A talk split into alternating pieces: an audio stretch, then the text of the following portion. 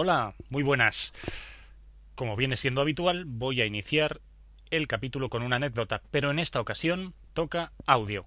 Os voy a poner un audio que me ha enviado uno de los más antiguos oyentes del podcast del búho. Así que sin más dilación, allá va. Dentro audio. Hola, soy el Scout desconocido, y con vuestro permiso paso a contar una pequeña historia. Hacia el 1910 cuentan las malas lenguas que el fundador del movimiento Scout, Sir Lord Robert Stephenson Smith Baden-Powell, primer barón de Gilwell, VP para los cercanos, al volver victorioso de su campaña africana, aún no era consciente de la revolución que había logrado con su libro, que era un boom entre los jóvenes. Con sus cincuenta y pico años, parecía que se iba a quedar en Inglaterra, hasta que una noche tuvo un extraño sueño, en donde se veía a él mismo en el cielo, y se encontró con un hombre de largas barbas, que para evitar confusiones se presentó él mismo como San Pedro. Oye, Robert, ¿qué tal África?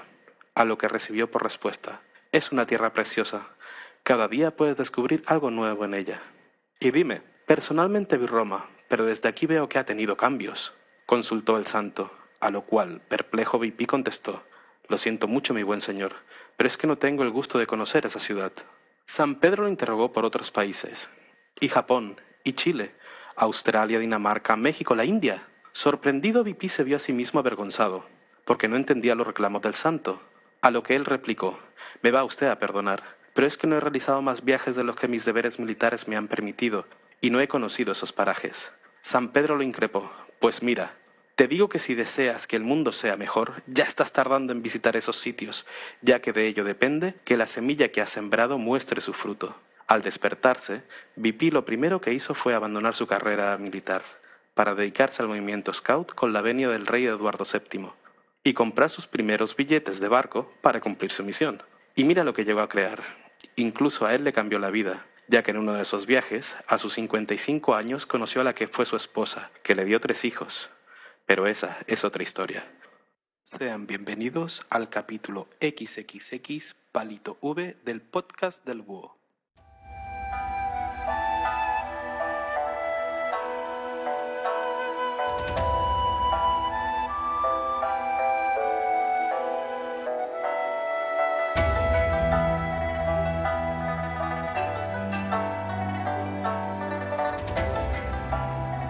Vamos a dar un pequeño salto en el pasado y nos vamos a los días 4 y 5 de junio del año 1989. Nos encontramos en la plaza de Tiananmen, en la ciudad de Pekín, en China. Y allí estamos viendo cómo el ejército se está ensañando duramente contra los estudiantes y obreros que se están manifestando contra el gobierno chino en dicha plaza. Los periodistas occidentales, hospedados en los hoteles de la plaza, toman unas imágenes espeluznantes os voy a intentar explicar por qué se llegó hasta este punto y cuáles fueron las causas y las consecuencias de dichas revueltas para la sociedad de China.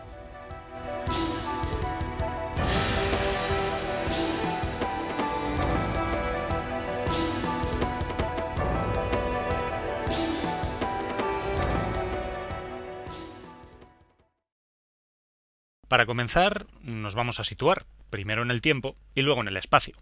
Estamos en pleno año 1989, como ya os he dicho, en el mes de junio. En todas las ciudades más importantes de China, en Pekín, en Shanghái, en Hong Kong, están habiendo ciertas revueltas a causa de que el 15 de abril, unos cuantos meses antes, un par, eh, muere el líder Hu Yaobang. El caso es que ya nos hemos situado en el tiempo. Estamos en unas revueltas que empezaron el 15 de abril y que terminan abruptamente el 4 y 5 de junio. Vamos a un lugar, y el lugar en el que estamos es la plaza de Tiananmen, que viene a ser como el corazón de la capital, como el corazón de Pekín, como el salón de actos de dicha ciudad. La plaza de Tiananmen es la plaza más grande del mundo y fue construida en el año 1949 bajo el gobierno de Mao Zedong, Mao Zedong quería pegarse ciertos homenajes y hacer unos cuantos desfiles militares que asombrasen al mundo, al igual que hacía Moscú y la URSS en la Plaza Roja. Así que construyó, a partir de una pequeña plaza, eh, una enorme esplanada de 440.000 metros cuadrados. El caso es que Mao Zedong quizá no pensó que le podía servir, sí, para hacer desfiles militares, pero esa misma plaza también se podría convertir en un lugar en el que hacerse ver para hacer algún tipo de protesta. Y así fue, porque los estudiantes y los obreros de la ciudad de Pekín y también del resto de China, que fueron poco a poco emigrando hacia Pekín para protestar, eh, acabaron por tomar dicha plaza y el gobierno chino tuvo que decidir qué hacer para sofocar dicha rebelión. Pero no adelantemos acontecimientos. Os voy a explicar por qué el gobierno chino decidió reprimir tan duramente estas revueltas de la plaza de Tiananmen. Al turrón. Pero antes de meternos en materia, vamos a empezar por el principio, no por el final. Vamos a meternos en materia, como digo, y os voy a explicar ¿Qué hay en China en torno al año 1989, en torno a los 80? Pues bueno, os comento que en China, en los años 80, se está dando una especie de apertura económica hacia el ámbito internacional. China se está convirtiendo a un extraño capitalismo en el que es a la vez capitalista económicamente, pero a la vez es una dictadura comunista social y políticamente. Una extraña contradicción, pero que a China le viene muy bien para que Estados Unidos plante ahí sus fábricas, sus empresas, sus Coca-Colas y sus fábricas de coches. Por lo cual, eh, China empieza a crecer desmesuradamente en los años 80 económicamente, pero no socialmente. Y aquí es donde empieza a crecer el, el, malestar, sobre todo de la clase obrera, que ve que siguen estando explotados como hace 10 años, pero el dinero está entrando y no les llega. Y por otro lado tenemos a los estudiantes que de esto de historia y de cultura saben un poquito y se están dando cuenta de lo que está pasando que China está creciendo, pero ellos no, y son chinos. Por lo tanto, eh, solamente tenía que ocurrir un desencadenante para que todo esto explotase. Y el desencadenante se llama Hu Yaobang, uno de los pretendientes para eh, suceder a Deng Xiaoping, el que entonces era el presidente de la República Popular China y que tras una serie de reformas se retira a la sombra a lo largo de los años 80 y sigue moviendo los hilos del poder.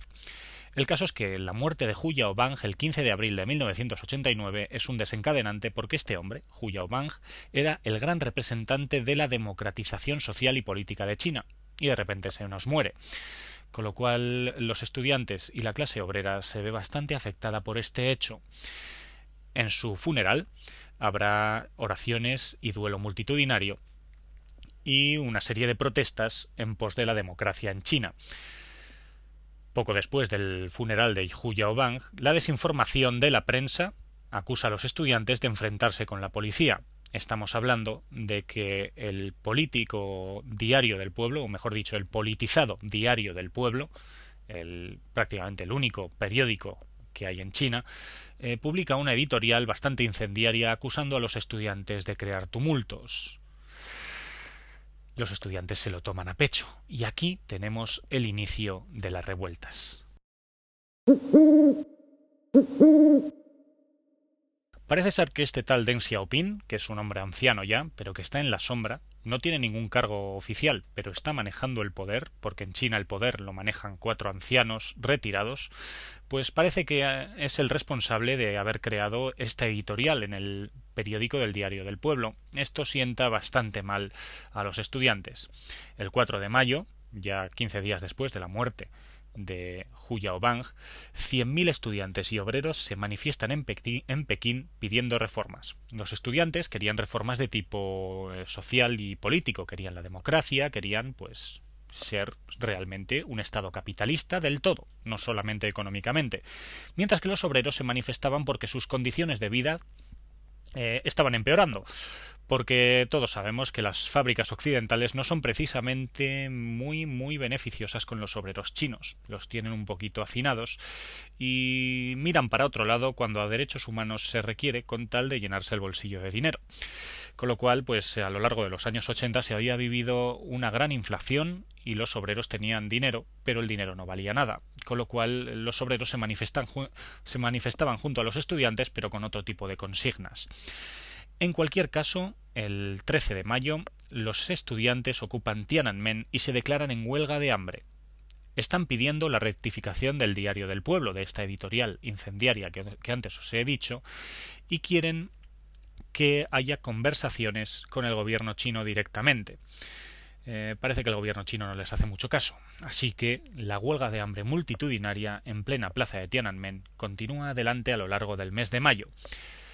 El gobierno no contaba, o a lo mejor sí que contaba, pero no se dieron cuenta, no entiendo por qué, pero el gobierno no contaba con que Mikhail Gorbachev, el presidente de la URSS, estaba de visita en mayo en China. Y tampoco se debieron dar cuenta que con Mikhail Gorbachev venía una gran cantidad de periodistas internacionales. Y aquí tenemos el lío. Así pues, a lo largo de la visita de Mikhail Gorbachev, presidente de la URSS, en Pekín, los periodistas que lo acompañan están haciendo reportes sobre esta huelga de hambre multitudinaria que se está dando en las calles de Pekín. Y esto está minando bastante la imagen de China que tanto se esforzó en los años 80 por quedar bien ante Occidente para llenarse el bolsillo de dinero. El caso es que el 30 de mayo sucede algo bastante simbólico, y es que los estudiantes de Bellas Artes de la Universidad de Pekín esculpen una estatua en medio de Tiananmen que representa a la diosa democracia. Qué curioso. Dicha estatua se convierte en un auténtico símbolo por parte de los periodistas, que no paran de mostrarla a todo el mundo, y se crea una especie pues eh, de símbolo. Hay veces que los pequeños símbolos pueden derruir estados, pueden derrumbar grandes estructuras políticas, y esta diosa de la democracia parece que está haciendo bastante daño a la imagen política de China en el exterior. Es por eso que los altos cargos del partido eh, junto con el secretario general entonces, Shao Xiyang, estaban en parte de acuerdo con las reivindicaciones de los estudiantes, pero los que de verdad gobernaban, con Deng Xiaoping a la cabeza, esos ancianos que están en la sombra moviendo los hilos, no estaban nada contentos con estas revueltas. Así que se da una especie de eh, contradicciones por parte del gobierno chino y el propio Diario del Pueblo, en, sus, en una misma edición, encuentra artículos que estaban a favor por un lado y muy en contra por otra de los manifestantes. Se da una especie de vacío de poder en cuanto a cómo afrontar dichas revueltas. El gobierno chino tiene que decidir rápido cómo disolver esta rebelión.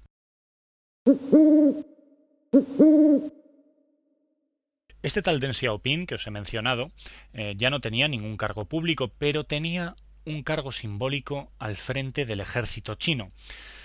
No debía ser tan simbólico dicho cargo porque desde su asiento eh, Deng Xiaoping, ese venerable anciano, era capaz de eh, dictaminar una ley marcial. Y eso es lo que hizo. Deng Xiaoping, después de reunirse con su consejo de ancianos, eh, dictaminó la ley marcial en China. Una ley marcial viene a significar una ley en la que se dan plenos poderes a la policía para hacer juicios rápidos. Juicios muy rápidos. No sé si me explico. El caso es que una vez establecida la ley marcial, eh, la policía pues se tiene plenos poderes para disolver todo lo que está por delante. Es decir, el gobierno chino opta por la violencia. Y los periodistas siguen allí. Por lo tanto, nos encontramos con que a partir de la madrugada del 3 al 4 de junio, el ejército entra en Pekín y el pueblo se lo toma muy mal, se levanta en armas. Hay grandes barricadas en las calles y en este día, entre el 3, entre la madrugada del 3 al 4 y el 4 de junio, se dan bastantes centenares de muertos. Y digo bastantes centenares porque todavía no queda claro, es un secreto de Estado chino, cuántos muertos hubo en las revueltas del 4 de junio de 1989. ¿Queréis saber una curiosidad? Pues la única televisión o la única cadena de televisión occidental y mundial que tomó imágenes de la madrugada del 3 y el 4 de junio en la plaza de Tiananmen fue Televisión Española. Curioso, ¿verdad? Pues sí. Eh, hay un informe semanal, un programa de informe semanal, que muestra unas imágenes espeluznantes de la noche de la plaza de Tiananmen, con los estudiantes corriendo asustadísimos, con los tanques saltando por encima de las barricadas, con los soldados andando entre, entre las llamas y con los cadáveres esparcidos por el suelo. Os voy a poner el enlace a este informe semanal del 10 de junio de 1989 en el blog del podcastdelbúho.com para que os estremezcáis como yo lo he hecho recientemente al volver a ver dicho documental. En cualquier caso, Estas revueltas sirvieron para algo, porque esos periodistas que estaban allí, que también sufrieron la represión del gobierno chino, consiguieron salvar unas imágenes que dieron la vuelta al mundo, sobre todo una en concreto, la de aquel manifestante que se plantó delante de una columna de tanques. El 5 de junio la revuelta de Tiananmen fue definitivamente masacrada y disuelta por parte del ejército chino, pero una foto consiguió sobrevivir a dicha revuelta. Todavía sigue siendo un símbolo de la disidencia ante cualquier poder opresivo esa foto de ese hombre plantado ante una columna de cuatro enormes tanques que se frenan en seco para no atropellarlo. El poder de un solo hombre, que representa a todo el pueblo chino, parando a la represión. Esa foto, tomada el 5 de junio de 1989 por Jeff Bidener con un objetivo de 300 milímetros en una Nikon, a una enorme distancia, porque la tomó desde la ventana del hotel en el que se hospedaba, dio la vuelta al mundo y se llevó una gran docena de premios en los años siguientes. El caso es que esta fotografía de este hombre, que también está en vídeo, esa escena, por cierto, podéis verla seguramente en YouTube, eh, pues eh, representa a este hombre que no deja pasar a los tanques y al final acaba subido en uno de los mismos. No se sabe además exactamente quién es este hombre, ni, ni qué pasó con él. Muchas teorías y muchas fuentes nos dicen que ese hombre fue asesinado por el gobierno chino, fue ajusticiado en un pelotón de fusilamiento. Hay otros que dicen que vive eh, en el anonimato y escondido en un pueblo rural en el interior de China. Creeos lo que queráis. El caso es que ese personaje, que se cree que en aquellos momentos era un estudiante de 19 años, ha trascendido a su propia persona y ya se ha convertido, según la revista Time, en una de las personas más influyentes del siglo XX. En cualquier caso, he grabado este podcast porque actualmente se están viviendo unas revueltas que se pueden considerar similares en el mundo árabe. ¿Qué hará el mundo árabe para disolver dichas revueltas? ¿Escuchará a los sublevados o los reprimirá? En cualquier caso, yo creo que tenemos que aplaudir a los eh, medios de comunicación que, vale, ganan dinero con ello, pero al menos nos muestran las imágenes de lo que está pasando en esos lugares para que la impunidad no quede eh, salvando a los responsables de las posibles masacres que se están cometiendo en el mundo árabe actualmente. De todas formas, es indudable el simbolismo que tuvieron las revueltas de Tiananmen para el siglo XX y para un muro de Berlín que estaba a puntito de caer y para una antigua URSS que estaba a puntito de disolverse. Se puede decir que en este año 1989 terminó el siglo XX, y qué curioso, la foto del hombre del tanque fue tomada ese mismo año.